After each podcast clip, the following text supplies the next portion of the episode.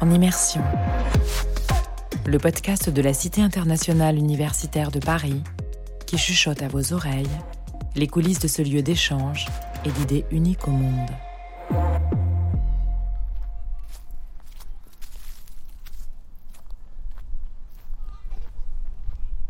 Je m'appelle Lulio et je viens d'Équateur. J'ai 27 ans et j'ai fait mes études en, art plastique, en cinéma et en art contemporain.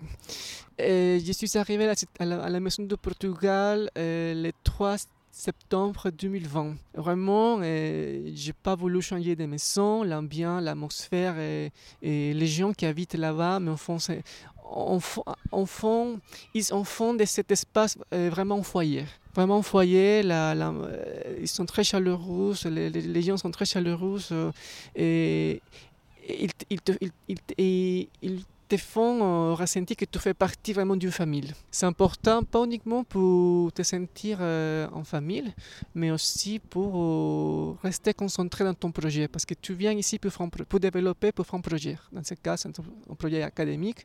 Donc c'est très important vraiment que tu te sens à l'aise, que tu te sens au sein d'une famille, parce que ça va t'aider beaucoup, beaucoup à développer ta pensée et à développer tes idées, etc. J'ai appris beaucoup de choses euh, à niveau historique, linguistique, culturel euh, de chacun de, mes amis, des, gens que j'ai rencontrés à la cité, à la Maison de Portugal, voilà, cette université en général. C'était la première fois où et je dois inviter, vivre avec euh, plusieurs cultures, plusieurs points de vue, plusieurs identités. Et, je crois que ça, c'est le souvenir le plus euh, précieux que je garde, que, que, je vais, que je vais garder de cette université. C'est l'opportunité de pouvoir euh, apprendre euh, beaucoup, beaucoup de, choses qui vont me permettre d'améliorer toutes mes compétences professionnelles, académiques et, et de ma vie personnelle aussi. Et à, niveau, aussi à niveau académique, c'est intéressant parce que tu vois, même si, alors j'ai fait, j'ai fait mes études en art, il y a quelqu'un qui fait ses études en Sciences Po, il y a quelqu'un qui fait ses études en, médecin, et quand on est à la table pour manger, pour partager un moment, euh, on a quand même des sujets en commun qu'on peut discuter et on trouve euh, des liens pour associer toutes nos, nos démarches, tu vois. Et ça, c'est très intéressant parce que c'est justement dans ces espaces euh, comme la cuisine, le jardin, la cité, la chambre, où on, fait aussi un travail de, la pensée, de développer la pensée. Par exemple, moi qui je fais de l'art politique, et parler avec quelqu'un qui fait, qui fait Sciences Po, forcément, ça me permet de développer encore mieux mes, mes arguments et plus justifier, euh, plutôt pour argumenter mon travail artistique. La chambre, c'est l'espace où tu peux vraiment euh, mettre en scène, faire une mise en scène de ton, identité, de ton identité culturelle et humaine. Donc, euh, c'est l'espace, euh, pas seulement l'espace où tu vas accrocher des tableaux ou des photographies de, ton pays, de tes amis, de, de ta famille, mais aussi c'est un espace qui va te voir à toi et agrandir à niveau humain et à niveau académique. Donc je crois que l'espace de la chambre, c'est vraiment un espace, euh, c'est l'espace intime. C'est un espace intime, mais en même temps, euh, quand tu invites quelqu'un à entrer dans cette intimité, ça devient un espace de l'extimité. Pour la décoration de ma chambre, j'avais, euh, je suis très minimaliste. Donc, la plupart des objets, on était des livres tous les livres que j'utilisais pour écrire mes mémoires, mes deux mémoires. Et, les autres objets que j'ai, mis, c'en étaient des, des tableaux, mes tableaux, mes dessins, mes peintures. Et voilà, quelques plantes, la, la, machine au café, voilà, c'est tout, et mon ordinateur. Et j'ai voulu vraiment que ce soit un espace qui parle de moi, mais en même temps qui permet oxygéné, un espace qui te permet, quand, tu, quand tu entres, tu te sens bien, tu te sens à l'aise, tu peux respirer. Et, les objets euh, ne font pas, comment dire, euh, tu es au même niveau. Moi, ou, les gens qui sont dans ma chambre sont au même niveau des objets. Donc, c'est une façon de trouver un équilibre. Un équilibre que ça fait du bien pour l'esprit de la personne qui est là. Je me suis senti vraiment comme euh, Virginia Woolf quand elle parle dans son chambre à soi, tu vois, parce que c'est vraiment l'espace où tu peux réfléchir, tu peux penser, tu peux développer des idées, etc. Et c'est vraiment. J'ai fait tout le temps cette analogie avec les textes de Virginia Woolf. les espaces euh, de la cette université, ces espaces de rendez-vous, ces espaces de, de rencontres, euh, on fait justement que euh, on apprend à regarder le monde avec euh, plus de flexibilité, plus de tolérance, plus d'humanité.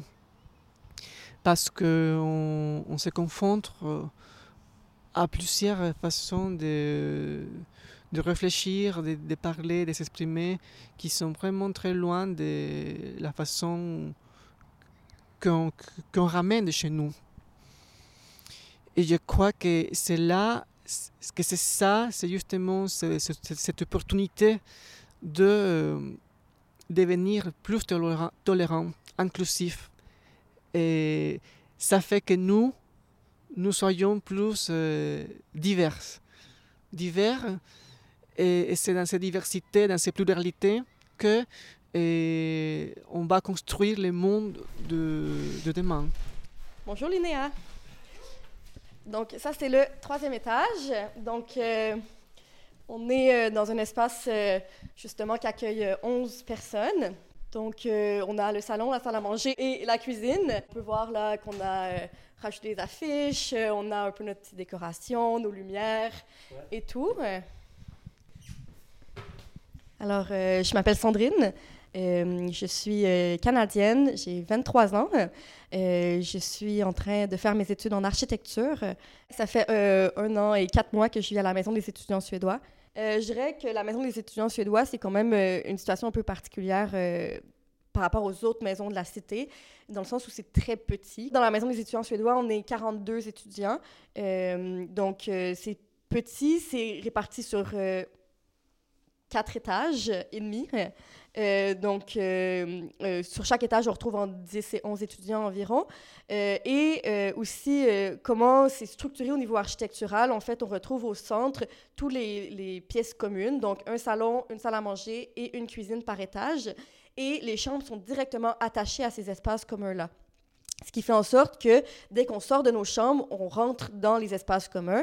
Et euh, donc, euh, ben, si on veut juste un verre d'eau, par exemple, on est obligé de rencontrer les gens de notre étage. Euh, donc, c'est très difficile d'avoir une vie sans, sans, rencontrer ses voisins. Là. C'est, ça vient automatiquement. On devient un peu une famille élargie rapidement. On commence à pratiquement tout faire ensemble. on fait nos courses ensemble, on mange ensemble. Donc, euh, c'est ce qui fait en sorte que, que, justement, on trouve une deuxième famille euh, à Paris. Alors, une des choses qui est particulière à la maison, c'est qu'on ne barre pas nos portes. Donc, ma porte, elle est, elle est ouverte. Euh, donc, oui, c'est un petit peu le bordel. Donc, ouais, c'est ça, on peut voir que j'ai quand même un peu décoré, tout avec le temps. Euh, j'ai rendu la pièce euh, personnelle et pratique aussi parce qu'on manque des fois un peu de rangement. Et on a aussi la vue qui est quand même euh, bien. Donc on a la vue sur le parc. moi j'adore.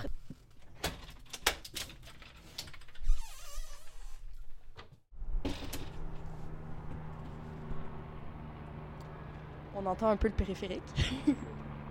Et l'été, ben, nous, ça nous permet, il y a toujours des gens sur la terrasse, donc on, se parle d'une chambre à l'autre.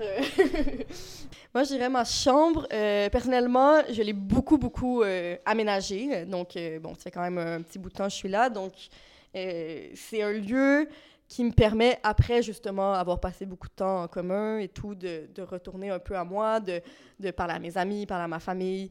c'est un peu le... Tu sais, c'est rendu ma maison finalement. C'est la seule pièce ou le seul, la seule chose qui m'appartient presque à 100% à Paris, où je peux passer du temps qui, qui, est justement à moi et euh, faire ce que je veux. Euh, moi, je travaille dans ma chambre aussi, je fais du télétravail, donc ça devient aussi mon bureau. Mais, euh, Ouais, c'est un espace très personnel en fait. Euh, je pense que, par exemple, les espaces communs, c'est des espaces justement qui sont aménagés par nous tous. Mais après ça, quand on prend nos espaces, nos chambres, ben, c'est le lieu où justement on peut mettre des photos de famille, des photos de nos amis, arranger nos souvenirs, des choses comme ça qui, qui, nous sont chères. Donc oui, ça devient un, un cocon, c'est vrai. Allez, Johanna, on va construire une tour alors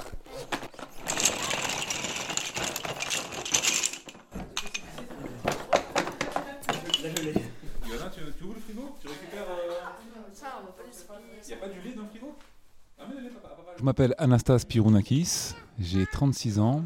Euh, je suis arrivé à la Cité internationale universitaire de Paris le 6 septembre 2020. Euh, donc c'est la fondation euh, Émile Dutch de la Meurthe qui m'a accueilli avec ma famille. Donc je suis avec, à Paris avec mon épouse et mes trois enfants. Je poursuis un cursus universitaire dans le droit à l'université Paris 1 Panthéon-Sorbonne et j'entame ma troisième année à la Cité. Alors je viens de la Nouvelle-Calédonie, qui est un territoire euh, français euh, ultramarin euh, qui se situe entre l'Australie et la Nouvelle-Zélande dans le Pacifique. Et donc on est à 18 000 km de chez nous. Et donc nous sommes arrivés en famille le 6 septembre 2020, après avoir repris mes études en 2018, car j'étais gérant de société pendant à peu près 15 ans en Nouvelle-Calédonie, à Nouméa. Donc j'ai Georges, l'aîné, qui a 10 ans, Sophie, euh, la cadette qui a 6 ans, et la dernière, Johanna, qui a 3 ans.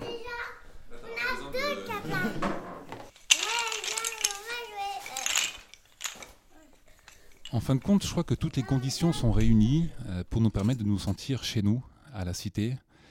Euh, les espaces sont quand même assez bien réfléchis. on a chacun un espace de vie intime dans nos chambres, dans nos appartements, pour les familles en tout cas. Et puis on a des espaces communs euh, où on apprend le respect d'autrui, à vivre ensemble, à partager justement. Euh, c'est vraiment le lieu du brassage entre les différentes cultures. C'est donc aussi un lieu de solidarité. Tout est fait pour qu'on puisse étudier dans de bonnes conditions, euh, que ce soit au niveau du règlement, que ce soit au niveau des événements qui sont très culturels. On apprend beaucoup à la cité, on échange beaucoup aussi avec différents étudiants qui sont dans d'autres disciplines, avec lesquels on peut se rencontrer dans différents événements ou même dans les couloirs, nos voisins. Et par exemple, moi qui suis en droit, je rencontre par exemple un philosophe et on trouvera euh, un terrain d'entente sur la philosophie du droit. Alors vivre avec sa famille à la cité, c'est vraiment une euh, formidable expérience. Euh, il faut savoir que la cité propose des chambres universitaires à des étudiants, on va dire, qui viennent seuls. Mais elle propose aussi certains des logements qui sont adaptés à une vie de famille, à savoir on va avoir un salon et une chambre séparée. Et dans le meilleur des cas, si euh, le nombre d'enfants le justifie, on pourra bénéficier d'un logement avec deux chambres et un salon. Alors euh, là, c'est euh, le baby-foot joue, que je joue souvent quand je viens avec mes amis. Là-bas, il y a la table de ping-pong et donc, ça permet aussi, euh, dans cette idée toujours de brassage des nations, de rencontrer des familles, par exemple. Euh, la cité accueille euh, des, familles afghanes avec qui on a pu échanger, car les enfants vont par exemple être amenés à jouer entre eux dans le parc. Et donc, avec les parents, on va échanger, on va échanger autour de repas, autour de thé. Et c'est une occasion supplémentaire d'avoir un, échange culturel aussi euh, entre les familles. Il y a des familles aussi euh, chinoises. D'ailleurs, dans mon bâtiment, il y en a deux, euh, avec qui on échange beaucoup, parce que toujours à travers l'amitié de nos enfants. Et pour l'anecdote, il y a eu la fête de la Cité l'année dernière, à laquelle étaient conviés tous les résidents. Donc on parle quand même de plusieurs milliers d'étudiants, de résidents. Et donc sur la grande pelouse, qui est un espace aussi emblématique de la cité, face à la maison internationale, il y avait un DJ avec les milliers d'étudiants euh, qui, euh, dans une ambiance très festive. Et donc j'ai mes trois enfants qui ont commencé à initier une petite queue une chenille, à laquelle s'est jointe les milliers d'étudiants. Et donc on avait Johanna, euh, âgée de 3 ans, qui guidait un petit peu n'importe comment une chenille qui faisait plusieurs mètres de long, avec une centaine d'étudiants qui suivaient. Et donc c'est pour un petit peu montrer cette euh, intégration et cette euh, solidarité et ce bien vivre ensemble. Je crois qu'il a vraiment été matérialisé euh, ce jour-là. Dans cet épisode sur les chambres des maisons de la Cité internationale, vous venez d'entendre Lulio, résident de la maison du Portugal André de Gouveia, Sandrine, résidente de la maison des étudiants suédois, et Anastase et son fils, résident de la Fondation Dutch de la Meurthe. En immersion, un podcast produit par la Cité internationale universitaire de Paris et Friction.